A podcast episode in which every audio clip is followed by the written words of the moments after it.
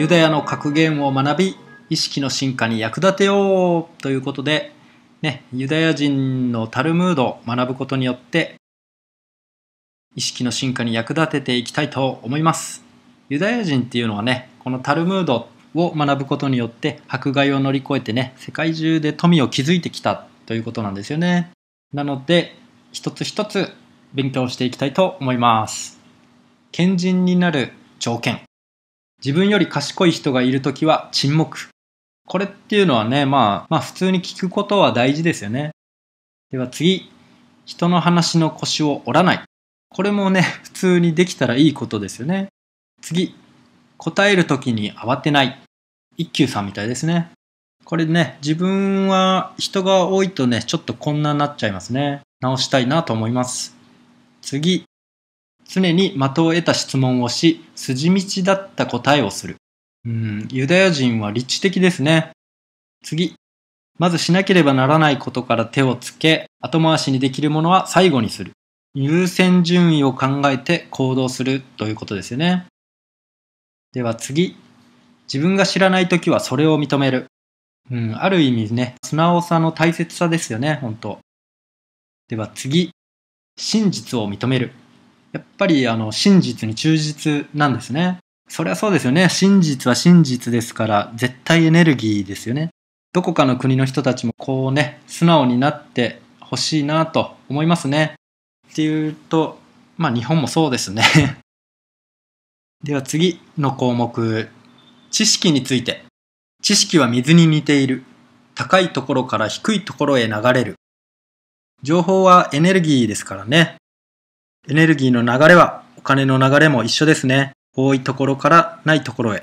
知識は高いところから低いところへ。もう知識イコールお金といった側面もありますよね。これは否めないのではと思います。学習塾なんかね、代表例で。あとね、投資の世界なんかは、して側に近い人はがっぽりなイメージがありますよね。では次。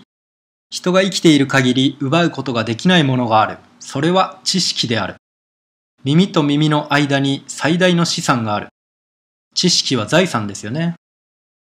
あなたが知識を増やさないということは、実は知識を減らしていることになる。ほっとけば対価をするのは確かですよね。では次。知識は浅いとすぐ失われる。定着のためのアウトプットとかイメージングとかね、3のつく反復法とか、確かに知識の定着はなかなかですよね。では次、勉強について。1日勉強しなければそれを取り戻すのに2日かかる。ということなのですが知識の定着に似た要素ですよね。次。恥ずかしがる人は良い生徒になれない。人は貪欲に学ばなければならない。日本の聞くは一時の恥に似てますよね。では次。学んだことを復習するのは覚えるためではない。何回も復習するうちに新しい発見があるからだ。うーん、まあ、両方でいいと思いますけどね。では次。一つの庭を手入れする方が、多くの庭を持ってほったらかしにするよりは良い。一つの庭を持つ人は鳥を食べることができるが、多くの庭を持つ人は鳥に食べられてしまう。うん、これっていうのはわきまえることの大切さを説いてる感じがしますね。では次。最も大切なことは学習ではなく実行である。行動からしか結果は生まれませんよねっていうことですよね。では次。出会った人すべてから何かを学べる人が最も賢い。学び方の奥深さを説いている感じがしますね。これはある意味発見力の大切さを表したようなものでしょうかね。では次。偉人を過大に評価してはならない。同じように小さい人と書いて商人を過小に評価してはならない。まあみんな平等ってことですよね。では次。私たちは権威ある先人たちの教えから多くのことを学ぶべきだが、と言って背に大量の本を積んだロバになってはならない。まあ、知識はあるほどいいけど、頭でっかちにならないようにっていうことでしょうかね。では次。自分の肩書きを人に教えようとする人間は、すでに自分の人格を傷つけている。自分とは肩書きではない心ですよということですよね、きっと。では次。知者が間違うときは恐ろしいほど根本的に間違う。うーん、ということらしいですね。では次。善と悪を区別できるだけではまだ賢者とは言えない。二つの悪の中から小さい方の悪を選ぶことができるものが賢者である。まあ、この辺はちょっとずつタルムードの悪さみたいなのが見え隠れしてますね。まあでも結局そういう世界なんですよね。では次。人間は20年かかって覚えたことを2年で忘れることができる。人間の素晴らしい能力の一つ、忘れることの素晴らしさをね、数字で表すとこういうことなんでしょうね。うん。では次の項目、教育について。子供は幼い時は厳しく叱り、大きくなったら叱るな。それが愛であるということと、その子の成長につながるんでしょうね。では次。幼い子供は厳しくしつけるべきだが、子供が怯えるようなことがあってはならない。厳しくしつつ、でもね、トラウマにならないように怒りとかね、極度の不安とかぶつけちゃダメですよってことですよね。では次。子供は両親が家で話すことを街で喋る。まあ、気をつけましょうということでね。では次。子供は両親の話し方を真似る。性格はその話し方でわかる。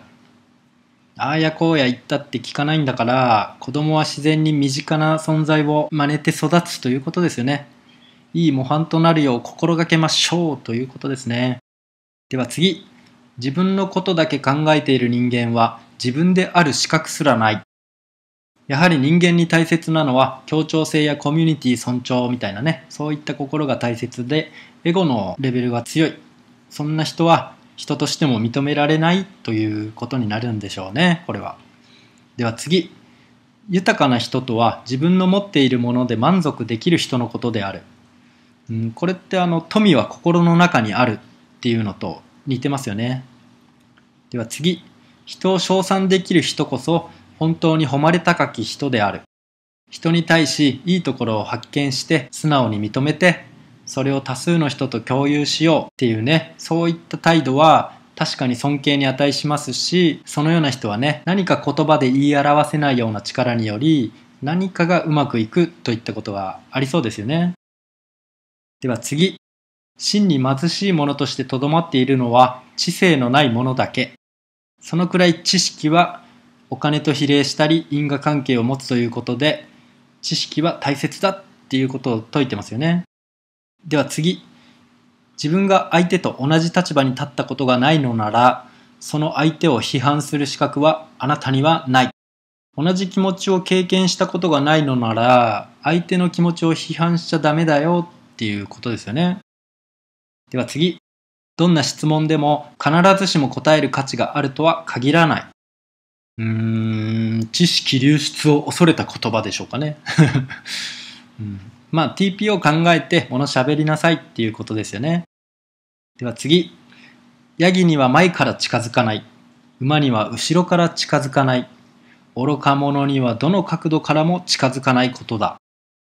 うん、どうしてもね、この辺でさすがの僕でも気づき始めたんですけど、これ、知識重視の格言たちですよね。これ、まあ、愚か者よ。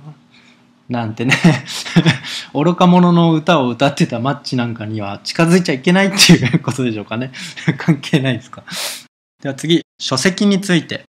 本のない家は魂を欠いた体のようなものだ。うん。これはもう確実に知識絶対主義の教えの格言たちですね。確かにね、前にイスラエルのことをお話ししてた時に、同じ言葉を二度尋ねたんですね。なんか、おはようって何て言うのみたいな、まあそんな軽い会話だったんですけど、そしたらね、あの、Hey, マコ前にも言ったわそんな感じでね、なんか、お叱りを受けたんですね。だからそれくらいやっぱりあの一度教えたらすぐに飲み込まないといけないくらいのね、知識への情熱が半端ないっていうね、ことなんでしょうかね。まあわかんないですけど。ではまあ次。もし本と服を汚したら、まず本から拭きなさい。もう見えましたね。これ完璧ですね。知識こそ全ての人たちですね、この人たちは。まあ、確かにあれだけ迫害受けまくったらね、知識以外はみんな没収されますもんね。知識があれば逆転することも可能ですもんね。あとあとね、民族全体での意識に焦点を置いた生き方の進めがね、まあなんか日本にも復活してほしい要素ではありますね。では次。もし生活が貧しくて物を売らなければならないとしたら、まず金、宝石、家、土地を売りなさい。最後まで売ってはいけないのは本である。自分もね、引っ越しと重なってね、あの、置き場がないので、本を売る必要に迫られた時があったんですね。で、一回ブックオフに持って行ったらね、いっぱいあったのに50円って言われたんですよね。ほんと腹立ちましたよね。一冊5000円の本とかも混じってたんですよ。パラマハンサヨガナンダの本とか高かったですよ。もう絶対売らないとか思いましたね。では次。旅の途中で故郷の町の人々が知らないような本に出会ったら、必ずその本を買い求め、故郷に持ち帰りなさい。うん、貪欲ですよね。ものすごい貪欲ですよね。昔誰かの本読んでたら、あの、トニー野中さんって人かな？ちょっと忘れましたけど、確かね、たくさん人が集まった時に、その人がね、ジェイコブ・ロスチャイルドに向かって、私はお話ししたいことがあるのですが構いませんか？と言ったら、したらね、ロスチャイルドが一つでも学習になるなら私はお聞きしたいですみたいなことをね、読んだんですけど、やっぱりね、知識にかける情熱っていうのはね、エリート層も半端ないですね。では次の項目、覚悟について。何も打つ手がない時にも一つだけ必ず打つ手がある。それは勇気を持つことである。勇気と覚悟はいつでも次の扉の鍵ですよね。では次。失敗を恐れる方が失敗を犯すよりも悪い。とりあえず恐怖に支配されるな。ね、行動しろということですよね。では次。自分より賢い者に負ける方が自分より愚かな者に勝つよりも得だ。なぜなら学べるから。っていうことですよね、きっと。では次。相手の立場に立たないで人を判断するな。これはもう本当にそうですよね。置かれてる立場が違うのにジャッジするっていうことは自分の首を絞めるようなことにもつながりますよね。では次。もしあなたの周囲に結出した人がいないなら、あなたがならなければならない。この格言なんか好きですね。こういうリーダーになれ的なものは日本にはない気がしますね。あんのかもしんないけど、ちょっと額がないのであまりわかりません。あの、和をもって尊しとなすべしとね、ちょっと対極にあるような気もしますね。日本はね、昔と違ってガラパゴスじゃなくてグローバリストたちに支配されてますから、こういう感じでね、一人一人が依存心をなくして、それなりに引っ張っていく力を持つように促すね、こういった格言があるとね、世を引っ張る英雄も稀に生まれるのかなとかね、期待しちゃいますね。うん、では次。自分の力ではどうにもならないことは心配するな。本当にこれですよね。頑張っちゃダメ 人にお任せしなくてはですよね。神様の適材適所に任せて手放す放棄する諦めるをタイミングによりしなきゃ身が持たないですよね。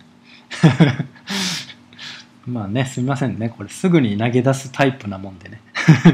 諦め癖応援格言かと思い調子に乗りましたね。まあこれはねそういったことじゃなくてまあ心配をしてはいけないと。ネガティブになるなということですよね。では次。神は超えられない試練を人には与えない。まあ、生まれる前に自分が魂修行のためにね、ストーリー書き込んだ説、信奉者の自分からしたら、自分に乗り越えてもらいたいものを目の前に持ってきますわな、ということでね。うん。その試練が訪れた際は、ポジティブに捉えて必ず乗り越えられるから大丈夫と格言化して民族全体の意識の芯を強く支えて応援している感じになるような言葉ですね。では次の項目、金について。金は道具である。道具に支配される者などいない。だから道具はできるだけ多く持っている方がいい。やはりね、知識とお金は割と同じ価値観でもって導入してきますね。次。富は要塞であり、貧苦は廃墟である。まあ、エネルギー的観点から言っても知識も富も同じで多ければ多いほど身を助けることも多く少なければ少ないで有事の際に困ることになるということですよねでは次金は本質以外のものなら何でも買える。お金の弱点をついてますよね。これについては、知識は上回るぜ、とでも言いたげにね、聞こえてしまうのは気のせいでしょうかね。うん、では次。すべて金で買うことができるが、知性だけは買うことができない。やはりそうでしたね、これ。うん、知識の方が大事とまでは言わないが、それくらい大事だと言いたげですよね。では次。金をなくしても何も失わない。誇りをなくせば多くを失う。勇気をなくせば全てを失う。ここに来て勇気の大切さがまた再浮上ですね。本質から見て1位勇気、2位誇り、3位お金の順になるんでしょうね。うん、では次。金のために結婚する者には不良の子が育つ。最後にすごいのが来ましたね。いきなり不良の話ですね。これって藤井フミヤの親を実ってるんでしょうかね なんちって。で、最後の項目。まあ、ちょっとバラバラなんですけど、貧乏人と病人の忠告にはいつも真意がある。これらの人はまあね、嘘を言わず心から忠告をしてくれるものだということなんでしょうね。では次。小さな穴は大きな船を沈めてしまう。小さなほころびに注意し油断をするな的なものでしょうかね。では次。利害関係ができた時に初めて友人かどうかがわかる。うん、そういうもんなんでしょうかね。うん、友人かどうか確かめる際にエネルギーの分配の際に見極められるものといった感じでしょうか。ジャイアンなのか、スネ夫なのか、静香ちゃんなのか。でも結局全員友達なのだっていうね、日本的なものの考え方には合わないのかなとかちょっと思っちゃいますね。では次。人は仕事がないと政治に関わり始める。受けますね、これ。そうなんだって感じですね。まあ、どういった意味なのか測りかねますが、うん、そうなんだということでね。今回の動画は終わりたいと思います。最後までご視聴いただきありがとうございます。